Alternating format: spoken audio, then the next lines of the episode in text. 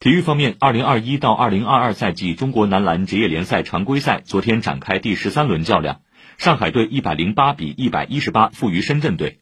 本赛季，深圳队和上海队前十二轮都取得十胜两负的不错战绩。前三节曾一度落后的深圳队在最后一节发力，单节砍下四十二分，净胜对手十八分，一举完成大逆转。全场比赛，深圳队布克、沈子杰、顾全三人联手砍下八十三分。成为球队获胜的关键。